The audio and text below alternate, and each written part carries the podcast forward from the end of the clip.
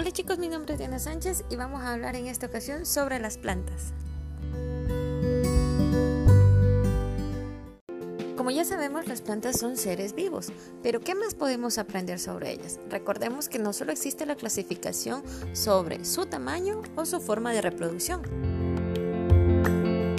También existe la clasificación de las plantas según su uso. Este puede ser medicinal, alimenticio o de materia prima. Plantas medicinales, como lo indica su nombre, nos sirven para aliviar enfermedades o malestares asociados a la salud, como dolores de cabeza, estómago, garganta, gripe y demás.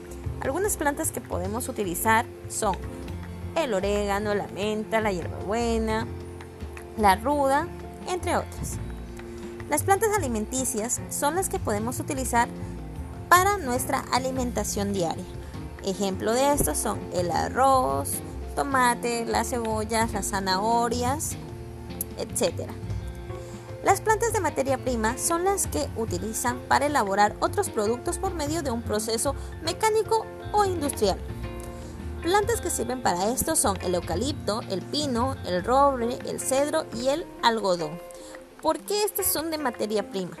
Porque de estas se obtienen nuevos materiales para realizar otros productos. Por ejemplo, del eucalipto, el cedrón, el pino, se obtiene madera con la cual se puede construir muebles, casas, techos, entre otros que las personas utilizamos